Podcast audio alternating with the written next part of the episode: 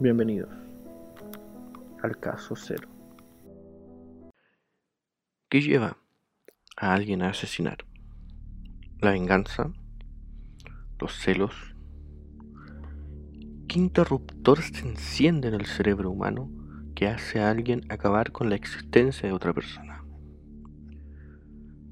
¿Qué pasará por la mente de una persona que bajo presión o solo por gusto entra en este frenesí?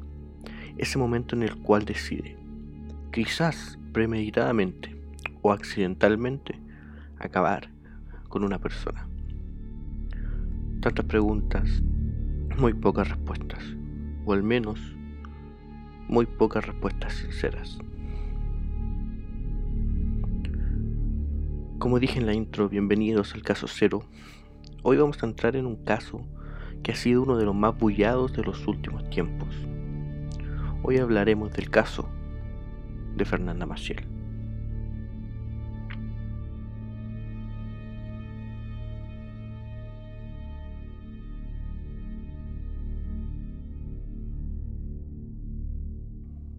Fernanda nació un 9 de mayo de 1996. Siempre fue considerada como una muchacha alegre, pero con un carácter, como todos, en una u otra medida.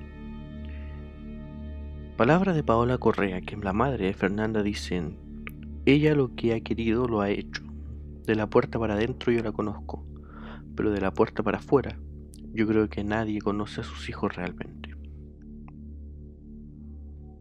Un año antes de su desaparición conoció a Luis Peterson, con el cual inició una relación amorosa. Una relación que supongo habrá tenido altos y bajos, pero no importaba nada Fernanda queda embarazada de Petersen en esta relación. Es hora de ver la cronología de la desaparición de Fernanda Maciel.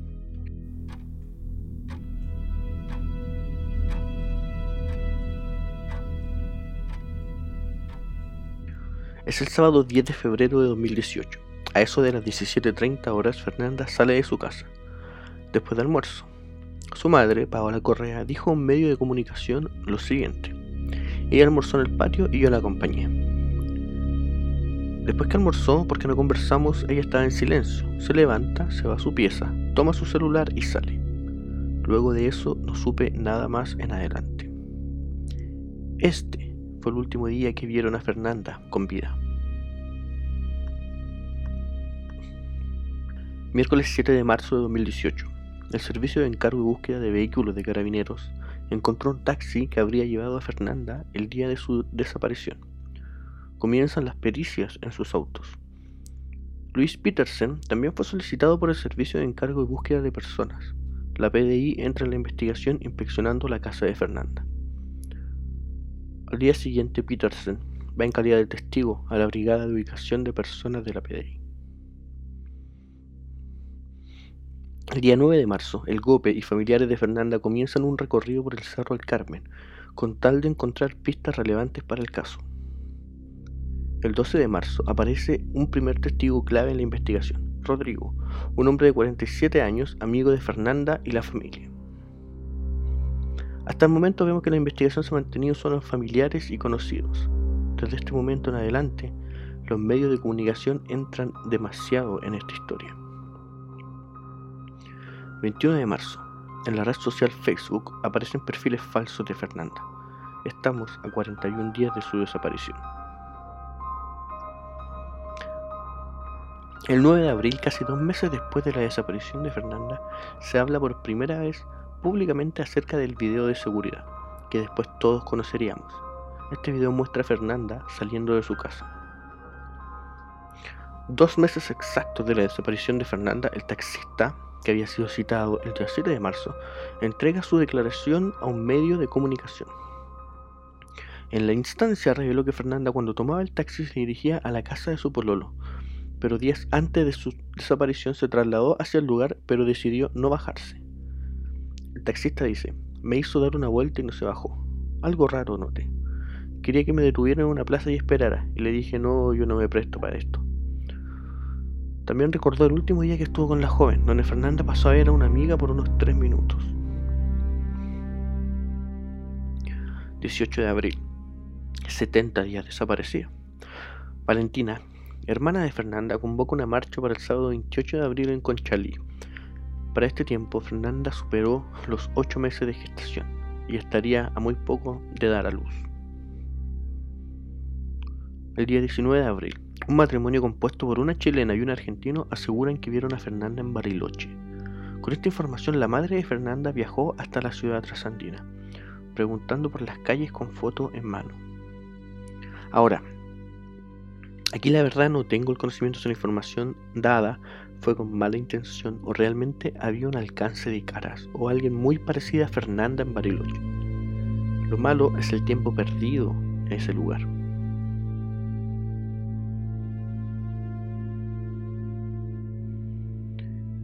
El 10 de mayo la policía, junto al fiscal nacional, hacen el último recorrido que hizo Fernanda y reconstruyen escena.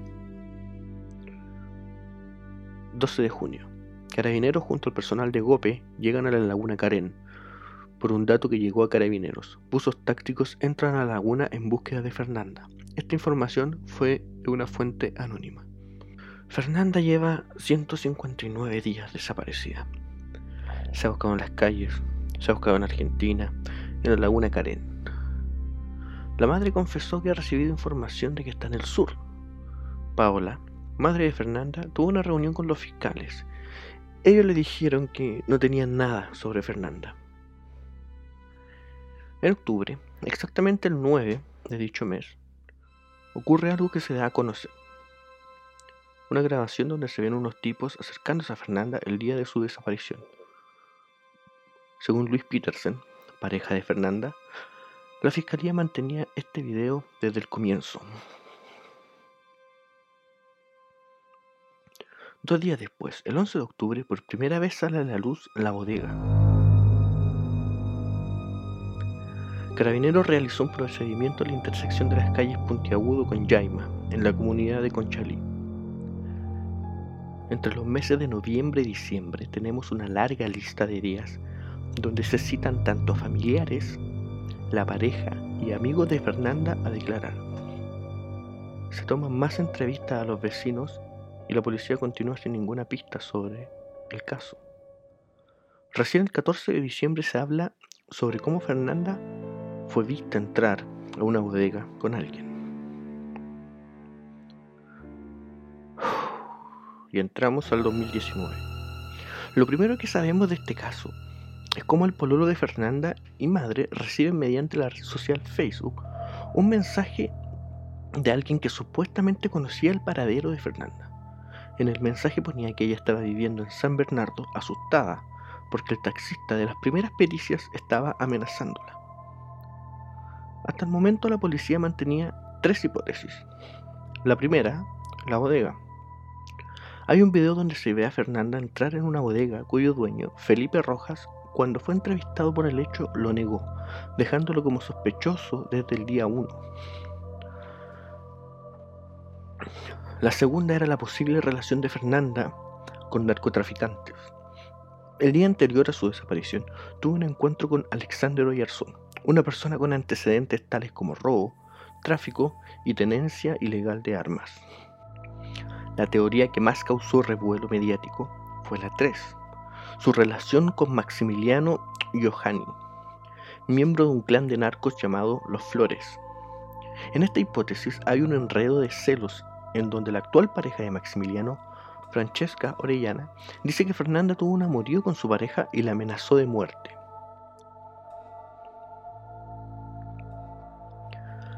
Hemos llegado a un año, un año sin Fernanda, un año en incertidumbre, donde las pistas falsas las personas que claman haber visto a Fernanda en distintos puntos de Santiago y el extranjero, y las pericias de carabineros abundan, y aún nada. En marzo, se encuentran en un terreno en Huechuraba osamentas de mujer, en una bolsa. Todas las alarmas se prenden mientras la PDI pericia este encuentro. Luego de casi 10 días de estar en el laboratorio, se llega a la conclusión, luego de las pruebas, de que las osamentas no pertenecían a Fernanda. En mayo, el caso tomó una vuelta interesante. aparece un video donde un hombre, en las cercanías de la bodega donde Fernanda fue vista por última vez, está cargando un saco de cemento, luego un escobillón y una pala. Esto es obviamente muy raro, entonces la policía comienza una investigación. Esto sería el principio del fin en el caso de Fernanda Maciel. 24 de junio, año 2019. Es un día lunes. La policía pericia la bodega, misma bodega que en octubre del año pasado habría sido uno de los lugares en donde la familia pidió que buscaran. Laguna Carena en Pudahuel, Bariloche y otras comunas de la capital. En todas se buscó, pero el paradero de Fernanda estaba más cerca de lo que todos creían. Allí, en una bodega, el día 24 de junio, los restos óseos de Fernanda fueron encontrados por peritos de la PDI.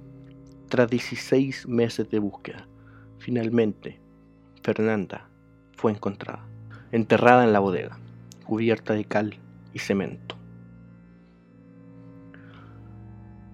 Felipe Rojas, amigo de Fernanda, vecino de ella, fue detenido por la policía siendo culpable por el asesinato de ella.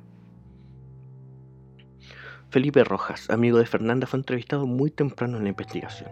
Sus contradicciones al momento de responder lo hundieron de a poco. Sus mentiras al decir que no había visto a Fernanda el día de su desaparición, siendo que habían pruebas, tanto audiovisuales, ya que él sale en los videos, siendo la persona que andaba con un saco de cemento en las cercanías de la bodega el día de su desaparición, como también en su celular, donde habían conversaciones entre Fernanda y él en el mismo día. Lo dejaron como sospechoso real y al final como el homicida. La forma en la cual habían llegado a Felipe es mediante su expareja. Ella entregó su declaración a la policía alegando que Felipe no había dado una pista crucial al caso. Él y Fernanda, según la declaración de la expareja de Felipe, habían tenido una discusión ese día. Felipe habría empujado a Fernanda y hasta al caer se habría golpeado en la cabeza, así perdiendo la vida. Ahora la verdad es aún más terrible.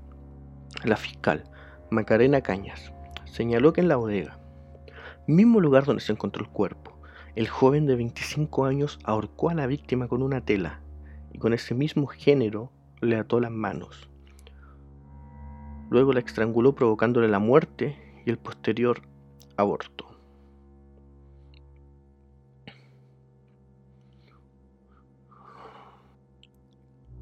El homicida Felipe Rojas mantiene prisión preventiva desde junio del año 2019 hasta el día de hoy, junio del 2020.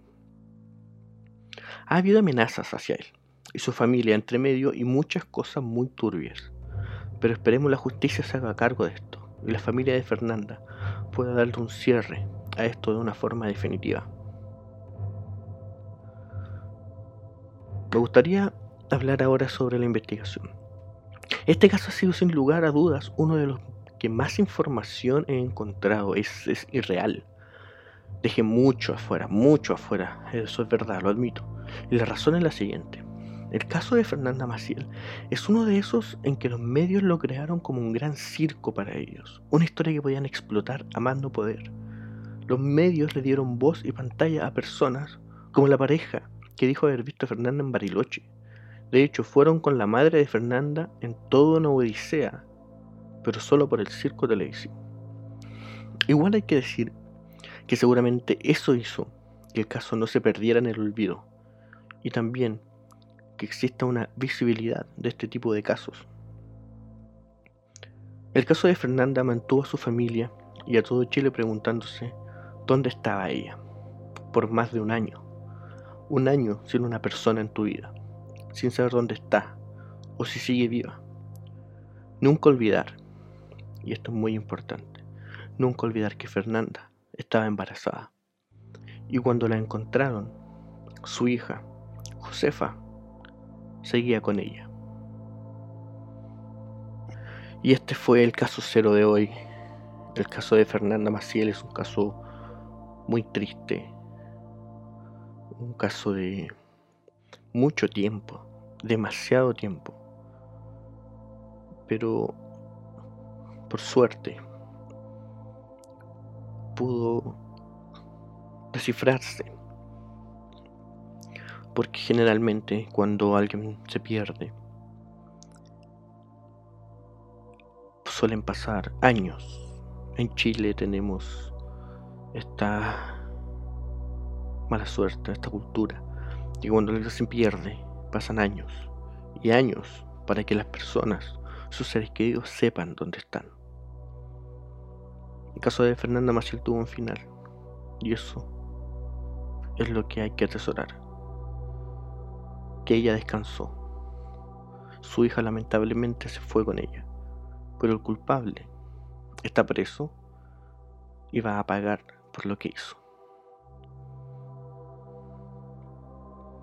Muchas gracias por escuchar. Perdón por el atraso en los capítulos. Se entenderá que no son momentos naturales los que estamos viviendo. Pero espero de corazón que todo esté muy bien, que se estén cuidando, que estén respetando las cuarentenas, que estén respetando el distanciamiento social. Y se vienen, se vienen nuevos capítulos, se vienen más cosas interesantes para que puedan escuchar y podamos crear una conversación en estos días, vuelvo a decir, raros. Recuerden que estamos en Instagram como Caso Cero Podcast, en Facebook lo mismo, Caso Cero Podcast. Y espero que tengan una buena tarde, un buen día, una buena noche, dependiendo la hora que lo estén escuchando. Este fue el caso cero de hoy. Nos escuchamos en una nueva ocasión.